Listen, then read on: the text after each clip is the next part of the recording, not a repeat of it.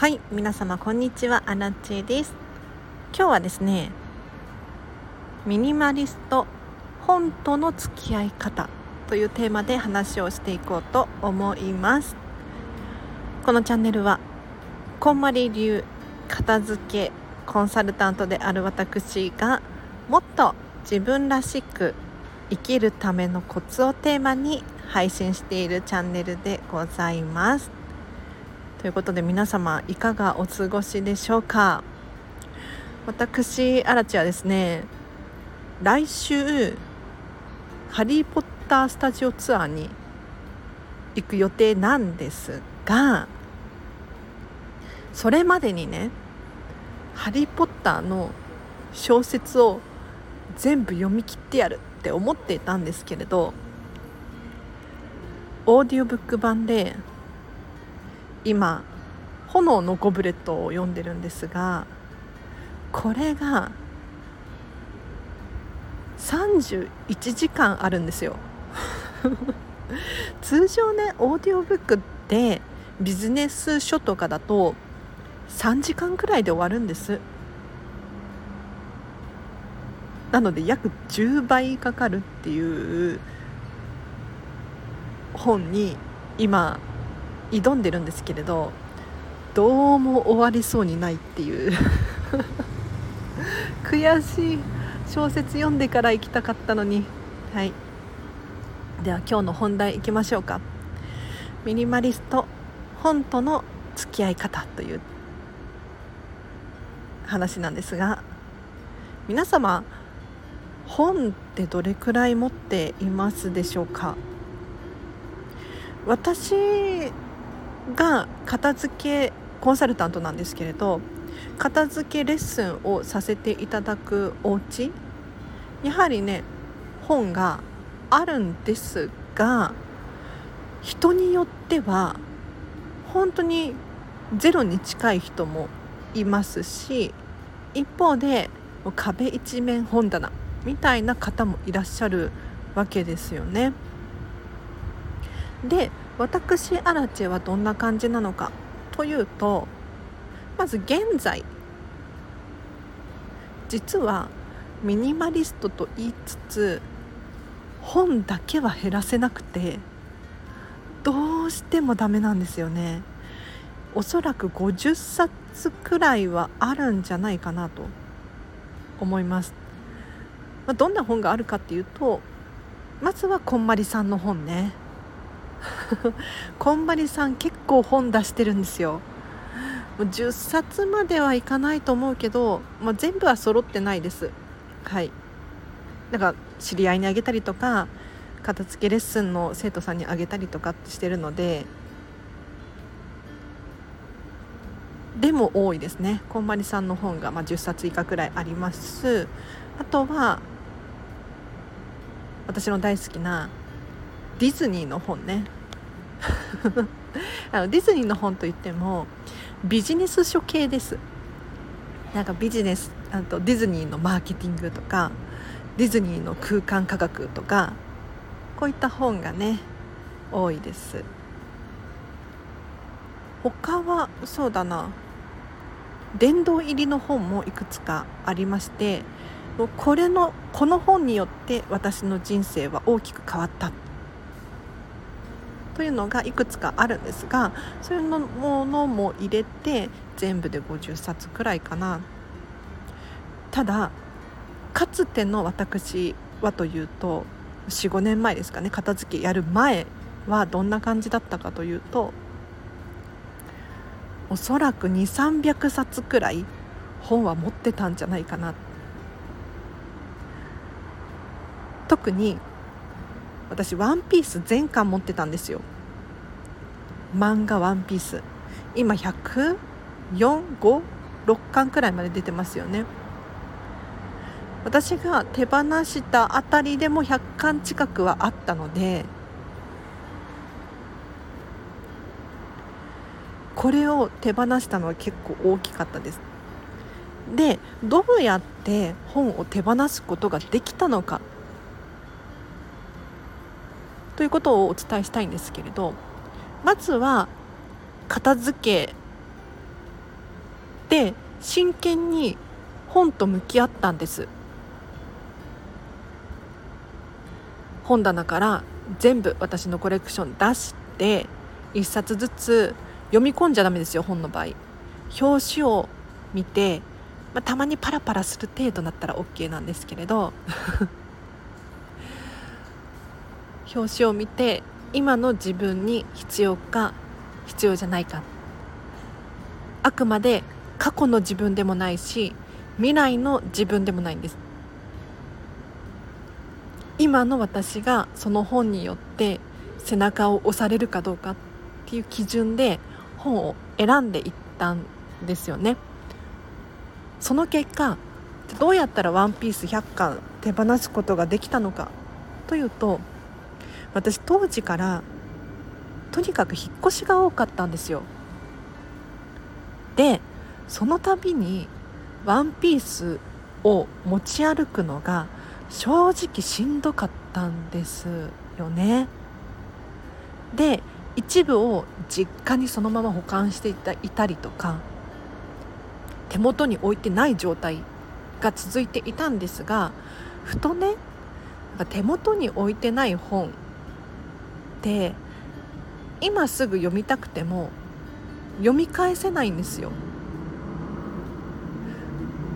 本って手元にあってふとした瞬間に読み返すことができるっていうことが、まあ、私の中ではね大きなメリットだったのでそれが叶わない「ワンピース100巻はちょっともしかして卒業かもしれないっていうことに気がついたんです。で引っ越しが多いっていうのがやはり一番大きなきっかけで本は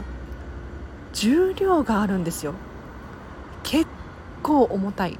私ワンピースあとハリー・ポッターも全巻揃ってたんですよ。あの大きい単行本っていうのかな。あれでもう段ボールいっぱいみたいな重たくて持ち歩けないそんな状態だったので引っ越ししやすさを優先に考えると本は手放そうと思いました。さらには今時ね電子書籍もあるしオーディオブックもあるしアマゾンでその日頼んだら次の日に本が届く時代なんですよ。万が一手放してもう一回読みたくなった場合は買えばいいじゃないかと。結論に至りまして私は本を手放すことにしました。ただねやはり全部は手放せなくって本に関してはどうやらね収集癖があるようなんです。でよく言われてるのがいつか読む本。いつかは来ないよ。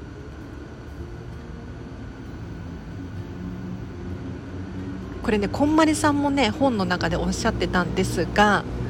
私アラチェいつか読む本いつかがあるんです。本当に。何かのきっかけで読みたくなって読んだら夢中になって面白くて殿堂入りになるっていう本が今まで何冊もあったんですよ。だからこのいつかは来ないっていう考えは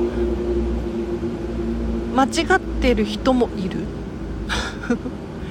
し私の場合はいつか読むじゃなくて読むべきタイミングが来たら読む本たちということで今もですね未読の本が何冊も本棚に入っていますがちょっと外が騒がしかったので 切り替えて。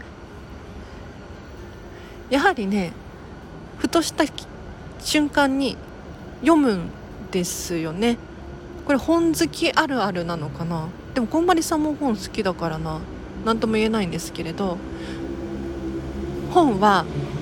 旬がある。タイミングがあると私は思っております。なので途中まで読んだ本っ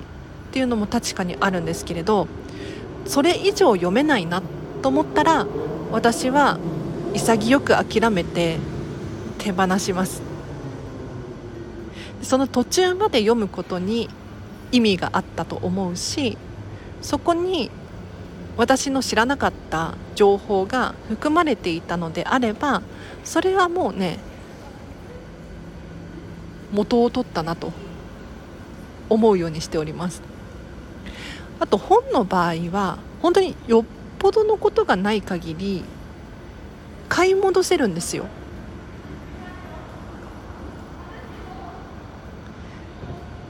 フリマアプリ使ったりとかアマゾンのねリサイクル見てみたりとかブックオフ行ってみてもいいと思うんですけれどよっぽどのことがない限り買い戻せます。廃盤になっていたとしてもちょっとプラスでお金がかかるかもしれないですけれど取り戻すことができるんです。探せば。なので本当にどうしてもっていう時はそういったものを活用して取り戻してもいいんじゃないかなと。あと本って結構高値で売れるんですよね。私もフリマアプリでしょっちゅう手放していますけれどこれがなかなか便利でバーコード読み取るだけで簡単に情報が出てくれますし割と今流行りの本とかだとすぐに高値で売れます。なのでプラマイゼロとまではいかないけれど、ま、送料ちょっとかかるかなくらいで手放すことができるんですよね。なので私はね結構遠慮なくガンガン本を買いますね。はい。あと本はね経費になるんですよ。特にビジネス書関係は。なので本はよく買っております。ということでミニマリスト本との付き合い方というテーマで話をさせていただきましたがいかがでしたでしょうか？ちょっと今喋ってて思ったのが滑舌が良くないよね。何度も噛んだ。びっくり。夜中だからかな。なんかあの私ボイトレをねさせていただいてたんですけれど夜とかになって頭が回んなくなったりとかしてくると顔の筋肉とかもうまく動かなくて言葉がね突っかかるんですって。それかな。あと今日の話のおまけとしてなんですが私アラチェの場合は実はね皆さんご存知かな？ストレングスファインダーっていう性格診断テスト。これ有料で結構参考になるものなんですがこのストレングスファインダーの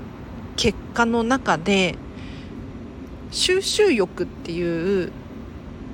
性格が私の場合かなり強く出てるんです。でこの収集欲っていうのは何かというと物を集めたりとか情報を集めたいっていう性格なんですって。だから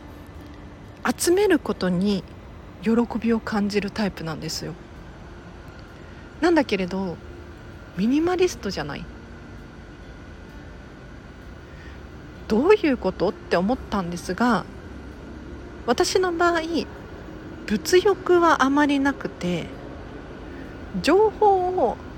集めたがりなんですよ。でそう言われるとすごくね当てはまるなと感じることがいくつもあって例えば最近ハマりだしたディズニーなんですけれどもうとにかくディズニーの情報が知りたいんですよ。でディズニープラス入会してもうディズニーのね名作を今更ですけれど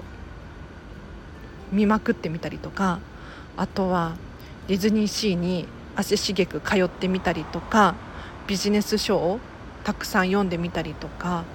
あとはネットで調べてみたりとか YouTuber さん見てみたりとかもうとにかく毎日ディズニー漬けで情報が欲しいんですよ。で知れば知るほど私の中のパズルが揃っていく感覚があってこれがね全部が揃った瞬間に面白いアイデアが浮かんだりとかするのでこれがね楽しくて情報集めたいんですがそれが本との付き合いにつながっていてやはりね本って情報じゃないですか。なのでどうしても集めたいんですよ。で手元にないと不安なんですね。せっかく私が集めた情報が消えてしまうような気がして。ただし自分の中で納得がいったりとかしっかりと定着したなって思える本はどんどん手放せるんですよ。代わりがない本代わりがある本はどんどん手放して代わりがない本は殿堂入りで残っているっていう感じですかね。ちなみに足立の殿堂入りそうだな。まずは佐藤光郎さんの「神様とのおしゃべり悪魔とのおしゃべり」これ2巻ですね。あとはディズニーレジェンド鏡敏夫さんの「海を越える想像力」これもなかなか良かったですね。あと作者忘れちゃったんですけれど外国人の方で世界最新の太らない体これはねまあ賛否両論あるとは思うんですが、まあ、世界の不都合な真実っていうのかな知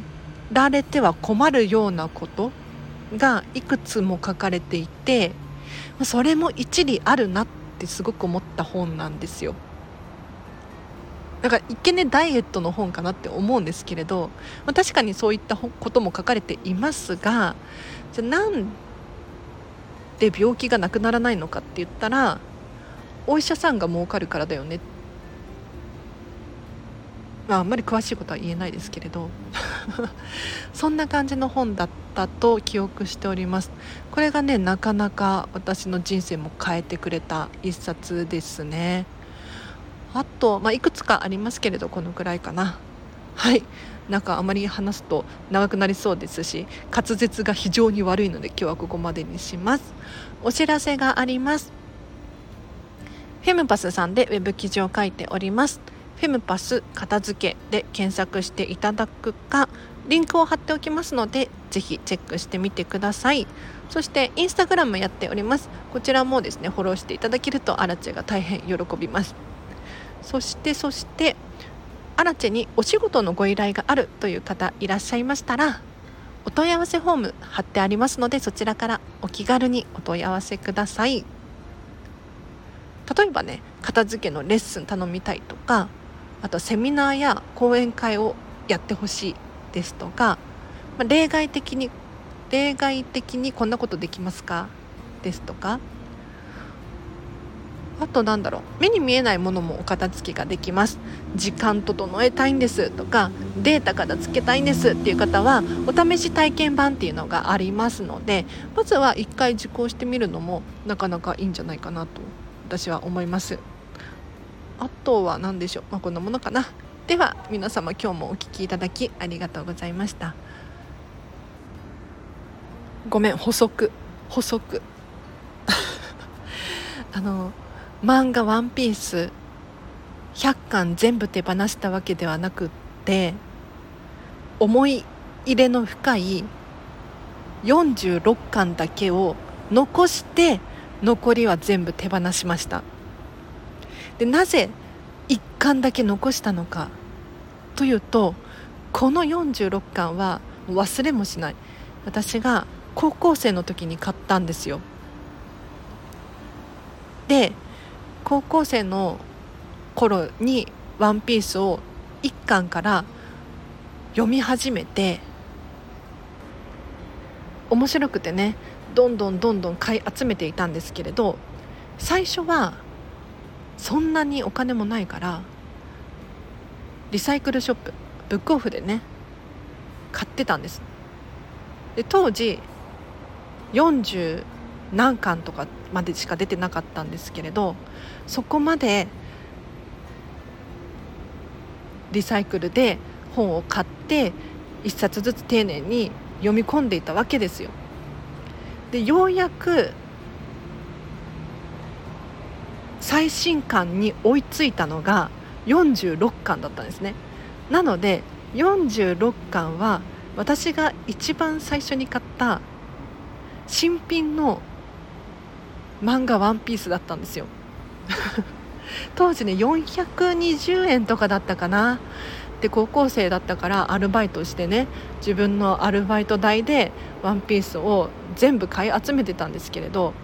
ようやくここまで来れたぞ。新品で最新刊を手に入れた。もう何度も読み返しましたよこの46巻は。今でもね持ってますけれどもう本当に黄ばんじゃってあんまりかっこよくないけれど思い出が深くてね。あのワンピース好きの人はわかるかもしれませんがペローナちゃんっていうねキャラクターがいるんですけれどペローナが最初に登場した回でこのペローナが可愛くて私はねもうイラストをこう真似できないかなと思って 何度も練習した思い出の一冊であります。なのでその1巻だけ残して他は全部リサイクルショップ持ってったのかな確か。だったと記憶しております。では今日は以上です。今日のこの後も皆様ハピネスを選んでお過ごしください。あらちでした。バイバーイ。